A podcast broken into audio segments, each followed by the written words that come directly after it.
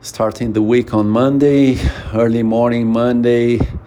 It's cool weather. Uh, today, day off, uh, no training sessions. Good to recover after a very good week that I followed the complete uh, training plan.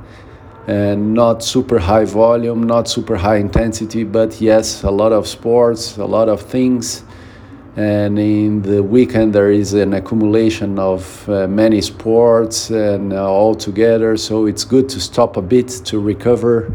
Good for the muscles good good for the body for the mind for everything.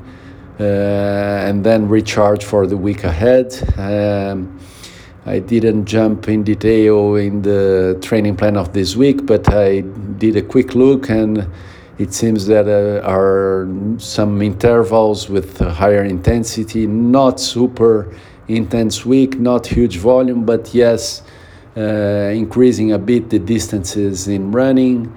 And uh, also on Saturday with a combination of bike and run. So that's great. Uh, let's see how it goes this week. And uh, I will also see if I uh, do a quick chat with uh, my coach for this training plan to see these new nuances, how it goes, where we are in terms of the development of these plans aiming at the half Ironman in a couple of months.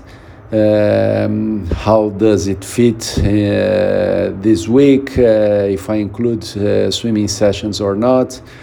So uh, it's nice to see how it develops, the variations and the learnings, uh, step by step, the improvements, and uh, I like the dynamics. I like to, to, to learn and understand. And yes, go step by step, uh, starting the week. Good week ahead, full agenda, and uh, yeah, let's go for it.